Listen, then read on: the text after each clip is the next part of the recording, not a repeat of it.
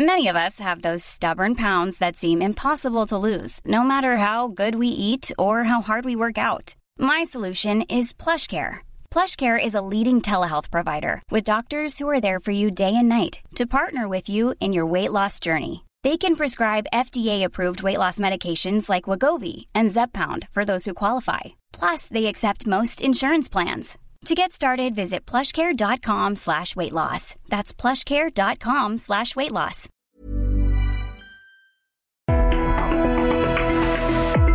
Hablando fuerte, una visión actual del mundo laboral. Con Pedro Aces.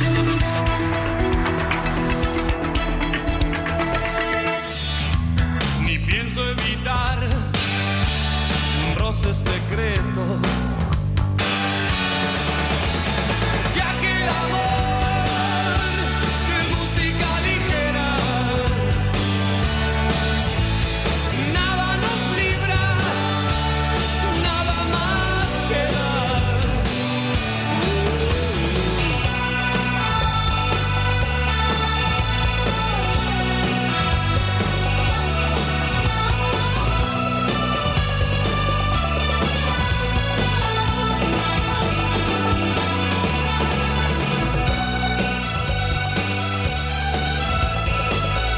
Muy buenas noches, amigas, amigas. Les agradezco mucho que este lunes estén con nosotros aquí en el Heraldo Radio, en esta gran cadena y en este su programa, Hablando Fuerte. Yo soy Pedro Aces y me da muchísimo gusto saludarlos a todos cuando son las nueve de la noche con un minuto en la Ciudad de México y en Sudamérica nada más y nada menos que las 12 de la noche con un minuto. Este lunes 13 de marzo del 2023 estamos comenzando una nueva semana que se antoja bastante movida en cuanto a temas económicos y políticos que por supuesto nos atañen a todos los trabajadores de nuestro país. Nosotros ya estamos eh, aquí atentos para saludarles a todos y cada uno de ustedes que nos hacen el favor de estar pendientes lunes a lunes. Pues hemos tenido una larga jornada, una gran gira que hemos hecho por Sudamérica para representar a todos los compañeros trabajadores de México en momentos que vamos a platicar en unos momentos al respecto de esta gira. Y quiero comentar, ustedes saben la gran afición que tengo por el béisbol y estoy muy contento porque la selección mexicana que encabeza mi amigo personal de hace muchos años, Vinicio Castilla, el rey de los conrones. Eh, desde aquí le mando un saludo al gran Vini, después de perder su primer partido. Ayer dieron la nota ganándole cinco Estados Unidos y once México. Ese fue el marcador total. Allá en Phoenix, Arizona, en el Chase Field de, Phoenix, donde México logra en este clásico mundial su primer triunfo. Ahí el sinaloense Joy Meneses logró dos cuadrangulares que dieron pues parte de la victoria para los mexicanos. Hubo un lleno impresionante en el campo de los Bucks de Arizona. Los lanzadores mexicanos que lograron contener a las estrellas de grandes ligas ¿sí? Fue Pete Alonso y Mike Trout para así ayudar a que la novena azteca se sobrepusiera a la derrota que tuvieron el sábado pasado ante Colombia. Bueno, pues empezaron mal, pero ya se compusieron y ahora vendrán contra Gran Bretaña, que por cierto ha perdido sus dos partidos, y después de ganar, nos enfrentaremos a Canadá, que ahí se definirá ¿Quién avanza a la siguiente fase? Pues desde aquí un abrazo a mi querido Vini Castilla y a todos los jugadores mexicanos que representan al rey de todos los deportes, que es el béisbol. Y saludo y agradezco a todo el equipo de cabina, como todos los lunes, Ángel Arellano en producción, Emanuel Bárcenas en operación, Gustavo Martínez en ingeniería y Dionel en redes sociales. Muy buenas noches, Luis Carlos. ¿Qué tal, senador? Muy buena noche. Pues un lunes más aquí en Hablando Fuerte con Pedro Aces y agradecemos a todas las personas que desde ya, desde este momento, se están empezando a comunicar a través de la transmisión que tenemos en redes sociales. Los invitamos a que sigan participando. También tenemos la línea telefónica, es el 55 56 15 11 74. Participen, estamos en Hablando Fuerte con Pedro Aces. Muchas gracias, Luis Carlos. Hay que estar muy atentos a todas las llamadas. No quiero despedir el programa sin dar algunas de las que nos dé tiempo de toda esta gente que nos contacta a lo largo y ancho de nuestro querido país. Quiero mandar un saludo a doña Eva Barrientos hasta Jalapa, a la presidenta del Tribunal Electoral de la Sala Regional que está en Jalapa, felicitarla públicamente por el gran trabajo que desempeña y acaba de dar su informe. Magistrada Barrientos, un abrazo eh, con afecto para usted y para todo su equipo de colaboradores por ese gran trabajo que están haciendo ahí en la sala regional. Jalapa. Y bueno, ¿qué me platicas, Carlos Saavedra? Buenas noches. Buenas noches, senador. Buenas noches a todo nuestro auditorio. Pues ya estamos a mediados de marzo, el año se está yendo muy rápido y estamos eh, comenzando una semana eh, con la intención de platicarles todo lo que hicimos la semana anterior, que fue bastante fructífera, y también algo muy interesante que es lo que pasó el día de ayer en Los Ángeles, la entrega número 95 de los Óscares, donde una vez más un mexicano ganó. Eso es lo que vamos a estar comentando el día de hoy, senador. Bueno, eso y como dice la canción, que hoy por cierto eh, apareció ahí don Luis Carlos muy emocionado con Soda Stereo, ¿no? Al principio del programa, ¿no? Extraña a Cerati. Exacto, como venimos de Argentina, Argentina, pues dice, vamos a poner a Soda Stereo y está bien, está bien, hay que variarle. Y bueno, ¿qué saben de Robin? Creo que anda crudo, ¿no? Todavía. Ya tiene un buen rato que no vemos a Robin, no, se, no ha hecho acto de presencia. No ha mandado ningún comentario. No ha mandado Robin hasta ahorita. No tenido llamada de Robin, esperemos que se reporte. Vamos a esperar que nos mande, como siempre, sus... Siempre escucha el programa. Pero siempre nos manda atinados comentarios. Sí. Oye, y bueno, hay noticias lamentables y hay noticias extraordinarias. Ganamos el Oscar por un gran, gran productor, un gran cineasta Sí, la verdad, muy, muy orgulloso. Más tengo el gusto de conocer a Guillermo del Toro, ese oriundo de Guadalajara, Jalisco, y se lleva el Oscar con la mejor película animada, el gran Pinocho o Pinocchio, como se dice en inglés.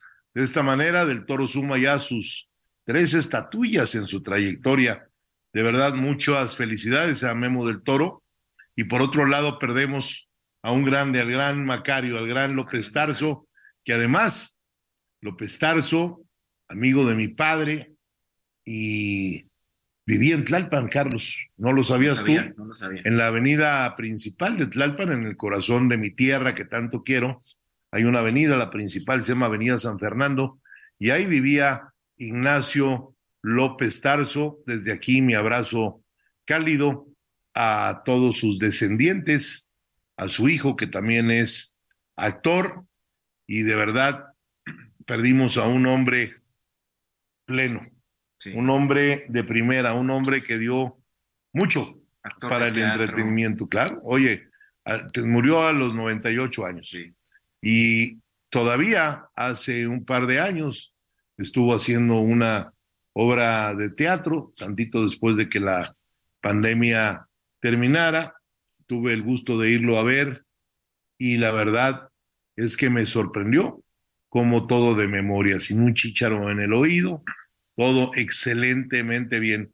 Y bueno, pues les platicamos que hemos tenido una semana súper intensa, agarraron sus maletas Eric Osornio, Reynold Neira, Jorge Neira, Ugazo, Pedro Aces Lago, Carlito Saavedra, nuestro secretario de Relaciones Internacionales, y un servidor, y nos fuimos hasta Sudamérica, a Argentina, a Buenos Aires, a Uruguay, a Montevideo, y tengo mucho, pero mucho que contarle porque ha sido no solo una gran gira en aprendizaje, siempre digo y lo repetiré que siempre el bien aprender será en tu país el bien enseñar. Y bueno, en este viaje lo comenzamos en Montevideo, Uruguay, donde nos reunimos con Marino Bani, secretario general de Industrias AL, Global Union para América Latina. Industria AL es una federación sindical mundial fundada en Copenhague hace 10 años, un 19 de junio, y representa más de 50 millones de trabajadores en 140 países que están afiliados a, esa, a ese sindicato de industria. Por eso se llama AL de todos o de todas, industria AL, ¿no? Y pues están trabajando con todas las cadenas de suministros en minería, energía, manufacturas de todo tipo. Es una confederación internacional con aproximadamente 800 sindicatos en 140 países y desde aquí mi agradecimiento a todos ellos porque piensan, piensan como nosotros. Hay que defender siempre los derechos a escala global, construir el poder sindical desde abajo hacia arriba, luchar para que el trabajo termine con esas condiciones precarias, promover una, una política industrial sostenible y sobre todo muy amigable con el medio ambiente, esa es la modernidad.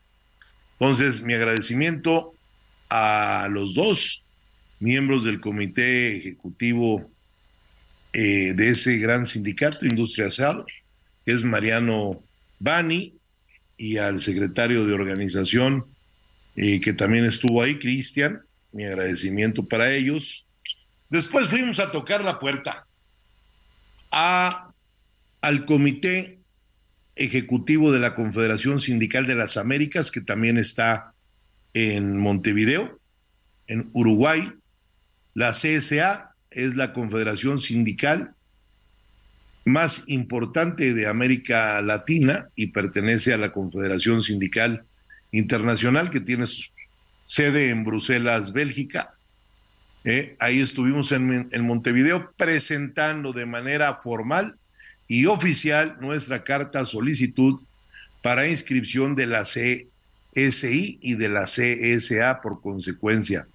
Esto con el objetivo de que todos los trabajadores de nuestro país tengan a través de CATEM una representación a escala internacional en la cual podamos dialogar con mayor facilidad sobre los temas que atañen al sector obrero a lo largo y ancho de todo nuestro continente. Recordemos que hoy México pertenece a la zona de mayor productividad del mundo, que es América del Norte, a través del Tratado de Libre Comercio con Canadá y con los Estados Unidos. Y con ello, con esta inscripción que hemos presentado, nuestras cartas credenciales, queremos darle una nueva cara al sindicalismo de México ante el mundo, porque hay, hay, de verdad, qué lastimado está la cara de México ante el mundo en materia sindical. Y, la gira, la gira nos ha confirmado eso. No, no, no, es una vergüenza de veras el sindicalismo anterior, una verdadera vergüenza, vomitable, señores, cómo se expresan, ¿sí? de nosotros en el extranjero y no es la primera vez que me pasa, lo vivimos en, en Bélgica, lo hemos vivido en la OIT y lo hemos vivido en muchos países a los cuales hemos ido, ¿sí? Eh, expulsados los, los sindicatos mexicanos, no es posible, no es posible, pero bueno, CATEM está dando la cara y vamos a lograr lo que nos hemos propuesto para poder ser parte ya de la Confederación Sindical Internacional y que México tenga una digna representación ante el mundo. Y bueno, nos recibió también mi amigo de muchos años, Víctor Manuel Barceló Rodríguez, embajador de México en Uruguay, con quien compartí que el proyecto CATEM de internacionalizarse ¿sí? es muy importante para México porque somos la mano de obra de un país, ¿no? Tocando base en Uruguay, donde se encuentran las representaciones regionales de las confederaciones internacionales, le expliqué la importancia de sumarnos al mundo sindical globalizado, pero sin duda alguna vivimos algo que para mí ha sido un privilegio y una experiencia inigualable. Durante este viaje le hice una visita junto con mis compañeros del Comité Nacional, nada más y nada menos que a la casa de uno de los fundadores de la guerrilla Tupamara. Fue el cuarentavo presidente de la República Oriental de Uruguay de marzo de 2010 al primero de marzo de, del 2015. Miembro del Movimiento de Liberación Nacional, del Frente Amplio del MPP, casado con una mujer, no, no, no, no, no, qué gran señora, doña Lucía Topolansky, nada más y nada menos una mujer que ha sido la primera senadora, la primera congresista, vicepresidenta de ese país. Y además, pues sí, también lamentablemente estuvo más de una década eh, tras las rejas, porque así lo quisieron aquellos gobiernos eh, militares, eran gobiernos, eh, pues como en América ha habido esos gobiernos que solo se preocupan por ellos y no por un pueblo. Y por eso, bueno, pues ellos se dedicaron a combatirlos. Y este hombre nace en el barrio Paso de la Arena, en Montevideo, Uruguay, en el seno de una familia de descendientes vascos. Nace un 20 de mayo de 1935. Cursa estudios primarios y secundarios en la Escuela Liceo Público del barrio donde nació y ingresa a las preparatorias de Derecho en el Instituto Alfredo Vázquez Acevedo, ¿no? Ciclo que no llegó a terminar. En los 60 forma parte del Movimiento de Liberación Nacional, participando en operativos guerrilleros y pasando a la clandestinidad. Fue apresado cuatro veces, siendo brutalmente torturado. Pasó casi 15 años en prisión, siendo su último periodo de detención de 1972 a 1985, 13 años seguidos en la cárcel y fue puesto, cuando acaba esa dictadura y llega a la democracia, fue puesto en libertad. Junto con miembros del MLN y partidos de izquierda, creó el Movimiento de Participación Popular dentro del Frente Amplio y en las elecciones de 1994 resultó elegido diputado por Montevideo y en las de 1999 fue elegido senador por primera vez. El 25 de octubre del 2009 obtuvo casi la mitad del total de votos, valiéndole para, para disputar a Luis Alberto Lacalle, quien hoy es presidente, la presidencia el 29 de noviembre, fecha en la que resulta ganador con un porcentaje que nunca se había visto en ese país, superior al 52% de los votos emitidos. Prestó su juramento el primero de marzo de 2010 en el Palacio Legislativo como presidente de la República de Uruguay. Y fíjense nada más lo que son las cosas. Su compañera de lucha y su compañera de vida, Lucía Topolansky, con quien también tuve el gusto de departir ahora algunas horas en esta gira, al ser la primera senadora de la nación, es quien le recibe el juramento. Esto es algo insólito, Carlos, que nunca se ha visto en ningún otro lugar del mundo. Fue el primer Tupamaro en lograr el escaño en el Parlamento, el primero en presidir la Asamblea General, el primero con Eduardo Bononi en ser ministro antes de convertirse en presidente. Recordemos que fue ministro de agricultura. Y bueno, y estamos hablando de la importancia de ese ministerio, que a lo mejor para otros países ser ministro de, agricultura no tiene, no tiene tanto peso, pero en Uruguay hay 300 millones de cabezas de ganado. Entonces, es uno de los principales exportadores de ganado.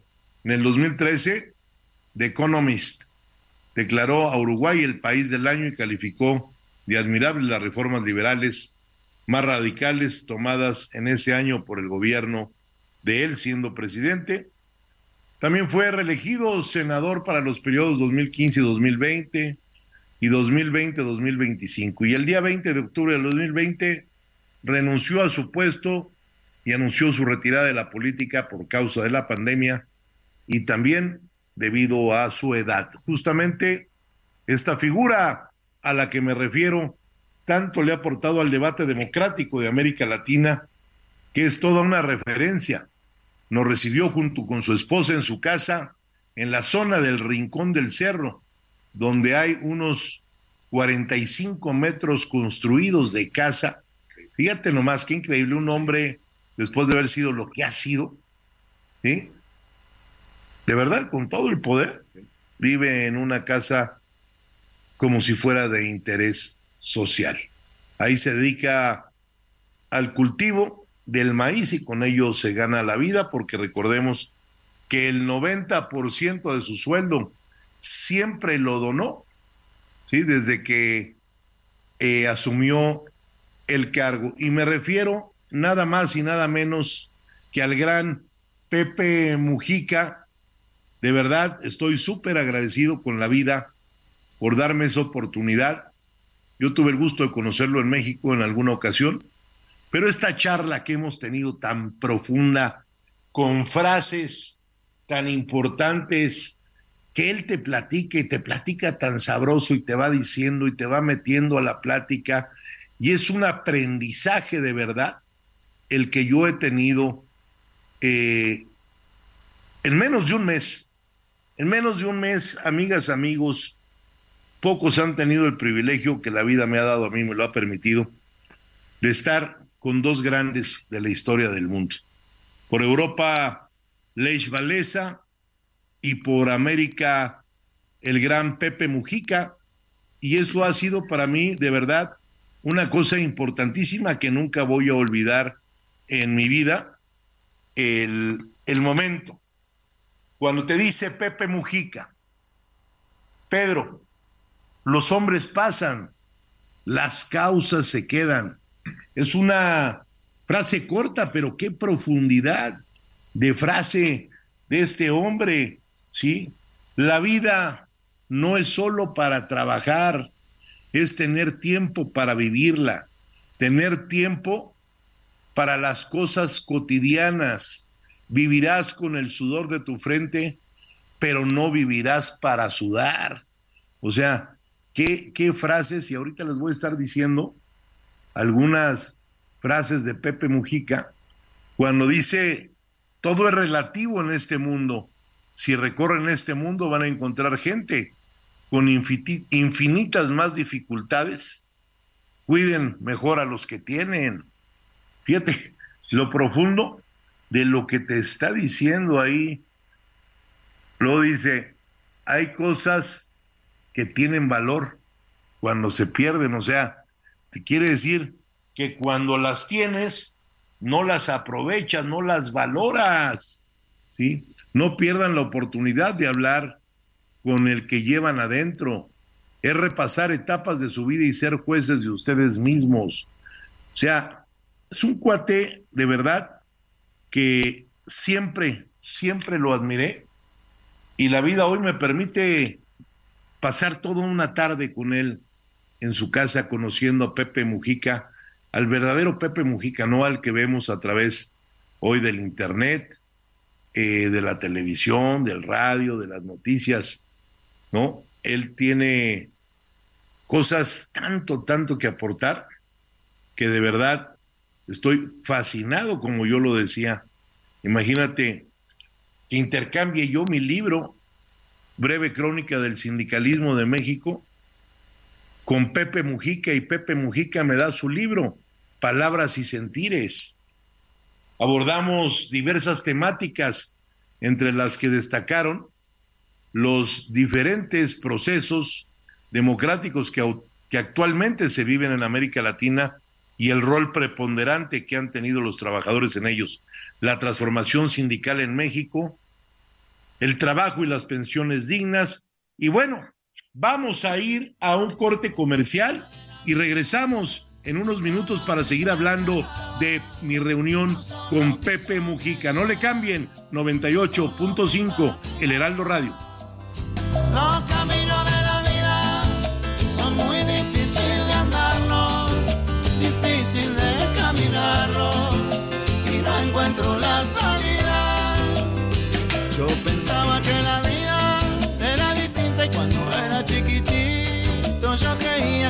cosas eran fácil como hacer que mi madre preocupada se me daba por darme todo lo que necesitaba y hoy me doy cuenta que tanto así no es. Estás escuchando Hablando Fuerte, el sindicalismo de hoy en la voz de Pedro Aces.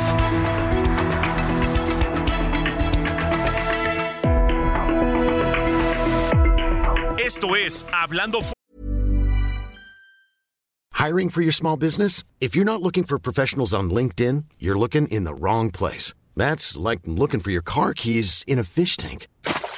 LinkedIn helps you hire professionals you can't find anywhere else, even those who aren't actively searching for a new job but might be open to the perfect role. In a given month, over 70% of LinkedIn users don't even visit other leading job sites. So start looking in the right place. With LinkedIn, you can hire professionals like a professional. Post your free job on linkedin.com slash people today.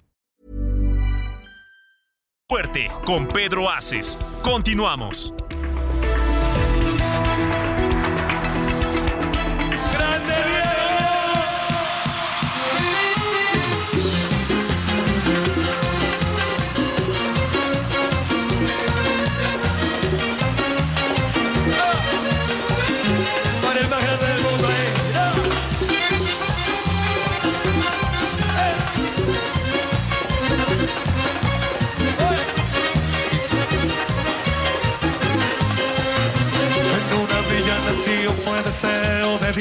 Crecer y sobrevivir a la humilde expresión. Enfrentas la adversidad con afán de ganarse a cada paso la vida. En un potrero forjó una zurda inmortal con experiencia, sedienta ambición de llegar de cebollita. Soñaba Pues jugar. nuevamente ya estamos aquí, amigas y amigos, cuando son nueve de la noche, 31 minutos, tiempo de la Ciudad de México y en Buenos Aires, Argentina, son las 12 de la noche con 31 minutos. De verdad, muchas gracias a todos los que están con nosotros. Platicamos de parte ya de lo que fue la gira en este primer bloque de nuestro programa. Quiero aprovechar para felicitar a Heraldo Media Group por haber llegado ya a 16.17 millones de visitas en su página web y con eso tener el primer lugar. El Heraldo Radio también, la mejor cadena radiofónica de México. Y estábamos hablando del gran Pepe Mujica para quienes nos acaban de sintonizar. Y de verdad esa es una experiencia, de verdad, que pocos hemos tenido la oportunidad de estar en su casa platicando con Pepe, con Lucía, tener ese tan cálido recibimiento, las atenciones que tuvieron para todo el equipo CATEM que estuvo presente, ¿sí? Siempre atento, platicando y conversando con todos. Vamos a escuchar un audio de lo que platicamos con Pepe Mujica. Adelante. Alguien tenía, como dicen en mi tierra, que tragarse los sapos Sí. y poner la primera piedra y usted lo hizo. Sí, sí, sí. Este, y porque los hombres pasan y las causas quedan. Entonces hay que cultivar el almácigo. Y para Pedro. Hay que cultivar el almácigo de los que van a venir. Que nadie se crea que está definitivamente y que es inamovible y todo eso. Eso fue algo de lo que nos dice Pepe Mujica dentro de nuestra tan amena charla que estuvimos la tarde del día lunes en Argentina, no, el, el que fue el martes, el martes pasado. ¿Tenemos otro audio por ahí, cabina?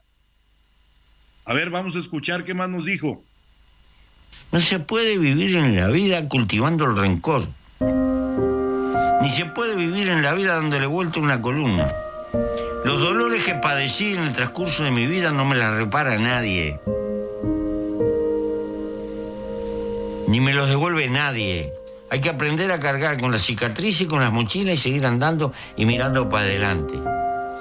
Si me dedico a lamerme las heridas, del transcurso no vivo hacia adelante. Y para mí la vida siempre es por venir. Lo que vale es el mañana.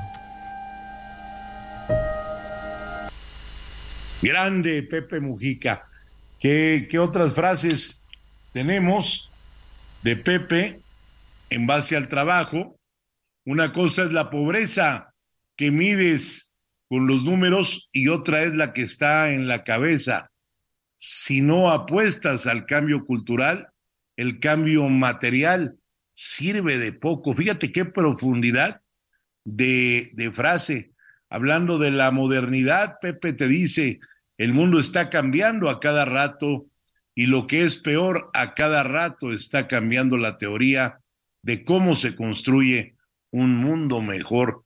Son frases de verdad hacia adentro, eh, son palabras de este hombre que es un que es un referente mundial.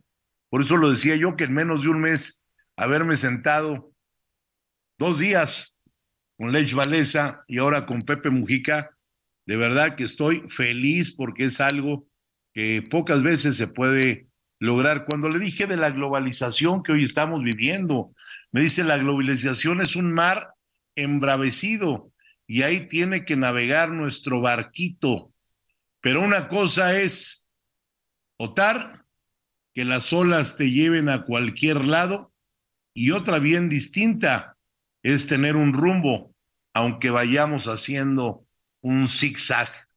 De verdad, qué maestro de vida. Dicen que en un momento se aprende más que en años. Me pidió unir a Latinoamérica, sobre todo acercarnos México, Brasil y Argentina para hacer una América Latina más fuerte. Y no te lo dijo un mexicano, no te lo dijo un argentino, y no te lo dijo un brasileño.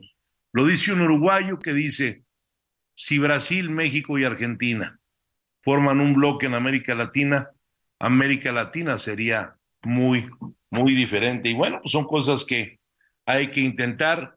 Desde aquí, mi agradecimiento a Pepe Mujica a nombre de todos los trabajadores de CATEM, de todos los que pudimos estar en su casa y de un servidor con todo mi cariño y con mi agradecimiento porque ha sido una gira súper, súper productiva. Y bueno, regresamos a Argentina y estuvimos eh, en las oficinas de la CTG, eh, acompañados de Pablo Moyano, secretario general de la Confederación General de Trabajadores, ahí en la CGT. Estuvieron 25 secretarios de los sindicatos más importantes del país. La CGT nace en 1930 como resultado de la fusión entre la Unión Sindical Argentina y la Confederación Obrera Argentina. Eran las dos centrales existentes hasta 1930. En un contexto de fuerte crecimiento del sector industrial en la Argentina, la CGT se erige como la central predominante a partir de un acuerdo entre esas dos tendencias más determinantes que había en el momento de carácter socialista, sindicalistas revolucionarios. El 26 de julio de 1952, al fallecimiento de Vita Perón, sus restos fueron trasladados al edificio de la CGT luego de nueve días de funeral para que descansara en paz en la casa de los trabajadores. En ese recinto nos recibe Pablo Moyano, a quien le agradezco desde aquí todas y cada una de sus atenciones. Y déjenme decirles que qué interesante es conocer la historia, no a través del Internet o a través de los libros, del estar ahí. Me emocionó mucho también estar en ese templete dentro de la CGT, donde Juan Domingo Perón, el presidente Perón, y la inolvidable Evita dieron un gran discurso. Estuve en la plancha donde yació el cuerpo de Evita Perón, que estuvo durante nueve días dentro de la casa de los trabajadores argentinos, donde se desbordaron millones de argentinos a darle el último adiós a Evita Perón. Y aquí retomo la frase de Pepe Mujica. Los hombres pasan, las causas quedan. La causa de Vita Perón y de Juan Domingo Perón está plasmada esa causa en la conducción hoy que tiene nuestro amigo Pablo Moyano en esa tan importante Confederación Obrera Argentina que es la CGT. Me emocionó ver ese museo que tienen dentro de la Confederación y estoy muy agradecido con Juan Manuel Morena, director de LATAM Gremial y Mundo Gremial, que nos hizo favor de recibirnos para hacernos sentir en su casa. Eh, él es analista también, columnista, docente de comunicación sindical de la Universidad Católica Argentina. Qué bueno que en Argentina tengan docentes sindicalistas, aquí quitando dos o tres, muchos no pasaron por Avenida Universidad ni por fuera, man. Asesor también de diversos sindicatos. Y quiero primero, mi querido amigo Juan Manuel, darte las gracias por la hospitalidad que tuviste con la delegación de CATEM en tu país, que nos hiciste sentir que no éramos visitantes, que éramos locales. Muchas, muchas gracias, Juan Manuel. Bienvenido desde tu programa. Muy buenas noches y qué gusto hoy que también en Argentina nos estén escuchando. Senador, ¿cómo está? Muy buenas noches, muchas gracias por la invitación y la verdad que fue un honor eh, poder conversar y, algo que dijo en su programa, eh, aprender, digo, enseñar y aprender. Creo que que fue lo que dejó esta gira por, por la Argentina de la CATEM. Así es, excelente anfitrionía de tu parte, eh, excelentes enseñanzas. Estuvimos en Puerto Madero, que ese puerto le hacen falta arenas del mar, ¿no? Hacían falta las arenas del mar en ese momento. Estuvimos ahí comiendo deliciosa carne, unos churrascos que Reinol y Jorge Neira, quien les mando un saludo. Aquí está Eric Osornio conmigo acompañándome, el secretario de organización. Sí, se devoraban. Hugo pedía como si llegara la marquesa a las quesadillas, ¿no? Y le decía yo, Hugo, tranquilo.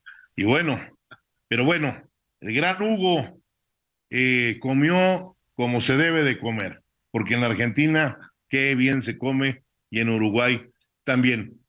Eh, ¿Cuál crees tú que sea la posición del sindicalismo argentino dentro del contexto internacional? Sabemos que sus miembros son piezas claves en la CCI y en la OIT, algunos de ellos. Platícame, por favor, mi estimado Juan Manuel.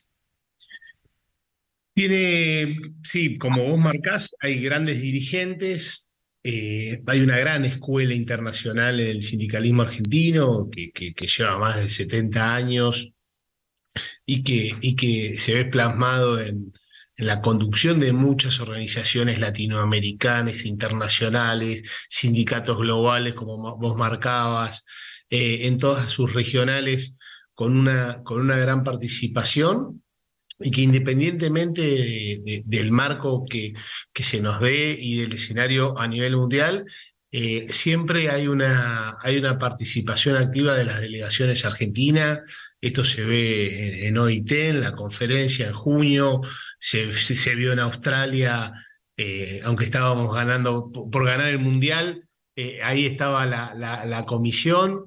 Eh, y, bueno, y esto creo que, da sus frutos a la hora de, ser, de, de, ser grandes actores en, decisiones muy importantes, como fue la última, la última convención de la OIT, la el convenio 190, donde tuvo eh, una gran participación la delegación. Yo, yo lo vi eh, en la comisión funcionar de esa manera y, la verdad que nos pone muy orgullosos. No, y a nosotros también nos da mucho gusto ver que los latinoamericanos avancemos en el mundo en escaños, en posiciones.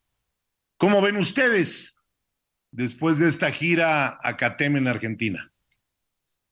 Yo creo que, que la, la, gira eh, dejó mucho, fue muy importante, eh, creo que, generó mucho interés en, en, la, en, la, experiencia, en la experiencia de, creo que de algo que no, que no tomamos dimensión muchas veces nosotros mismos. Digo, eh, yo te, hago una, te hago una pregunta, pero ¿a cuántos kilómetros estamos nosotros en este preciso momento?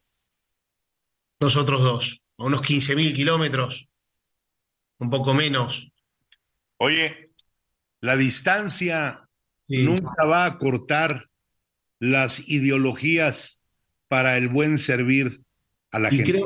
bueno, y yo creo que ahí, ahí está el punto. Nosotros estamos a unos 15.000 kilómetros y tenemos esa unidad, eh, y, se notó esa unidad en la gira. Digo, estamos, no, hay, no hay otro lugar en el planeta en el cual eh, nuestra, nuestra cultura, nuestros, nuestros eh, de, alguna, manera nuestro idioma, eh, nuestra forma de ver el mundo, la solidaridad que tiene el pueblo mexicano y el pueblo argentino, hace una gran pinza sobre, sobre todo el continente que si nosotros nos trasladamos en el globo no vamos a ver tanta unidad, creo que ni, en Rusia con sus dimensiones tienen esta unidad cultural que tenemos nosotros, y creo que en el mundo del trabajo eso tiene que ser un desafío de algo que vos decís en tu libro, un nuevo contrato social, otra, una nueva manera de ver el trabajo y el mundo, y creo que ahí está el desafío nuestro, eh, por esto, por la responsabilidad que tenemos eh, en este desafío de nuestro continente. Excelente, yo desde México te digo, que debemos todos unirnos, que se va a hablar más de CATEM cada día en Latinoamérica. ¿sí? Voy a seguir recorriendo eh, los países, estrechando lazos con los líderes de toda la América Latina. Vamos a lograr, primeramente Dios, lo que a un ideólogo sindicalista mexicano no le dio el tiempo para lograrlo, que fue a Vicente Lombardo toledano, cuando él soñó con poder unir, como me lo dijo Pepe Mujica, en materia laboral a las Américas. Pepe me dice, Mujica me dice, tenemos que sumar entre México, Brasil y Argentina un frente, un frente que le dé impulso a la productividad en América Latina. No puede haber una América del Norte muy rica y una América Central muy pobre o una América del Sur clase mediera. Hay que buscar que la riqueza se reparta con justicia social en todo nuestro continente. Y vamos a trabajar en la materia sindical, en ello, Juan Manuel. Creo que los sindicatos hoy que realmente queremos ser protagónicos para que la productividad en nuestra región se dé, estamos unidos, lo sentí yo perfectamente bien con Moyano, que me parece un tipo extraordinario, un tipo generacional a un servidor, donde también en Argentina me doy cuenta, y tú has sido parte de esa transición, de que llegamos al sindicalismo nuevas, eh, pues no nuevas juventudes, porque ya no nos cosemos al primer hervor, pero sí nuevas generaciones de líderes sindicalistas que estamos impulsando. Jóvenes, a mí me dio mucho gusto en esa reunión, que así como CATEM tiene muchas mujeres, ver en esa reunión de 25 líderes, mujeres importantes, dirigentes nacionales de sindicatos muy, muy importantes y la verdad me vengo muy contento de esta gira, muy agradecido. Mándales, por favor, a todos los, compañeros de la CGT un abrazo de mi parte. Vamos a estar muy cerca de ustedes y queremos que ustedes estén muy cerca de nosotros. Te abrazo desde México a nueve mil kilómetros de distancia con el mayor de los afectos. Gracias por tu amistad, tu solidaridad y tu acompañamiento en toda la gira que hemos hecho en Uruguay y en Argentina, estimado Juan Manuel. Gracias por estar en este tu programa. Senador, muchas gracias y gracias a usted por, por este espacio y, a todo el equipo que hacen un gran trabajo.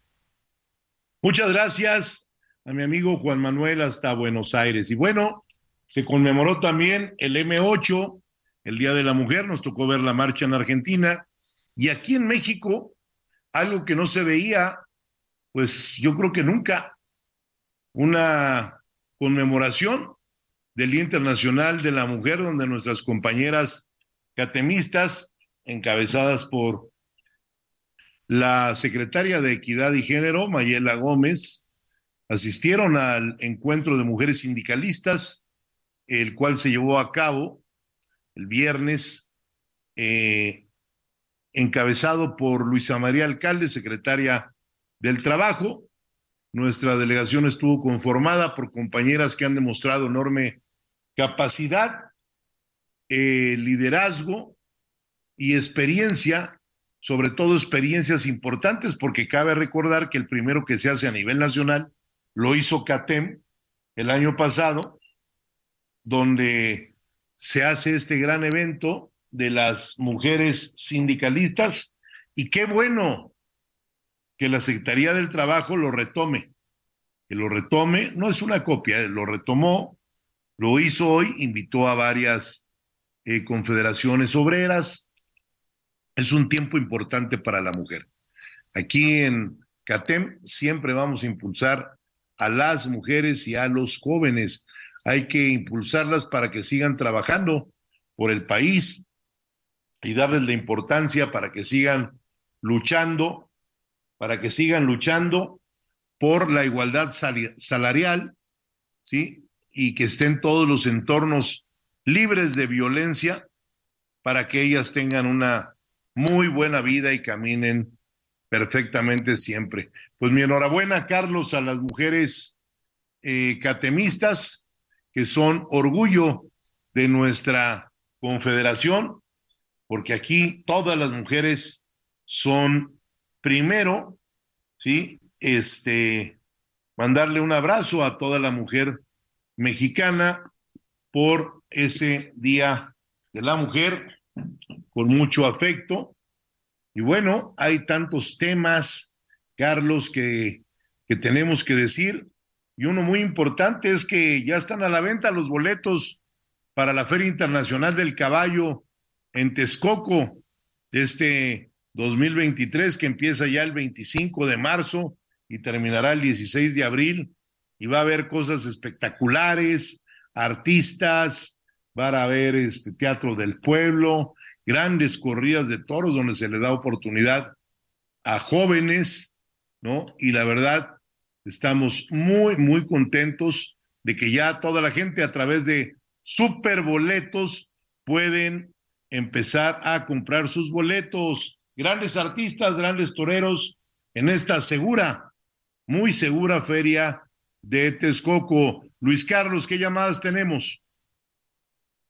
Muchas llamadas, senador, la gente comentando acerca de su, de su visita, de su gira. Dice Ciro Lizardo, saludos desde Gutiérrez Zamora, Veracruz. El señor Pepe Mujica, muchas bendiciones para su familia. José Armando Salmón nos dice, el presidente Mujica, un verdadero y auténtico líder austero. Saludos, senador Pedro Aces.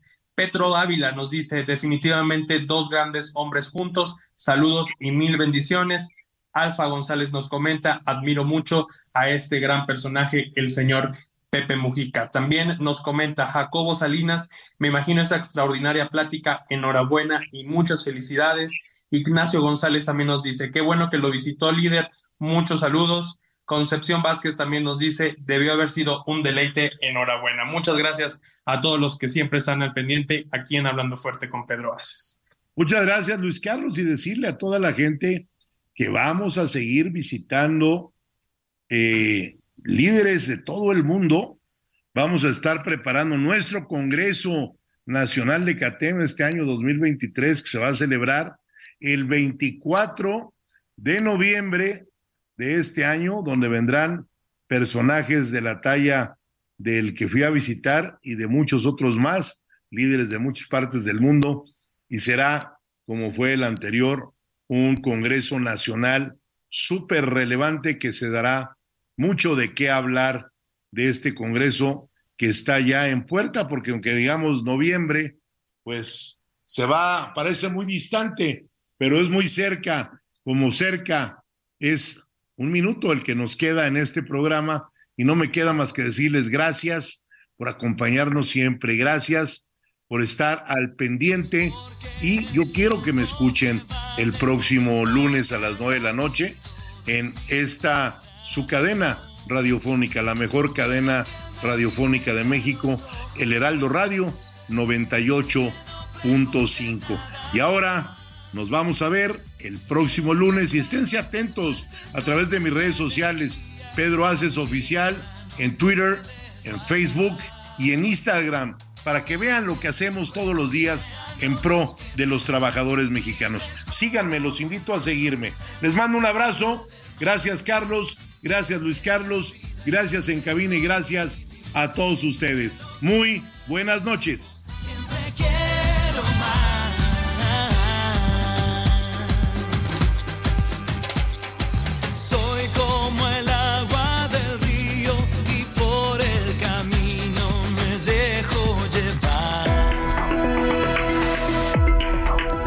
Aquí Hablando Fuerte con Pedro Aces, actualidad de México y el mundo.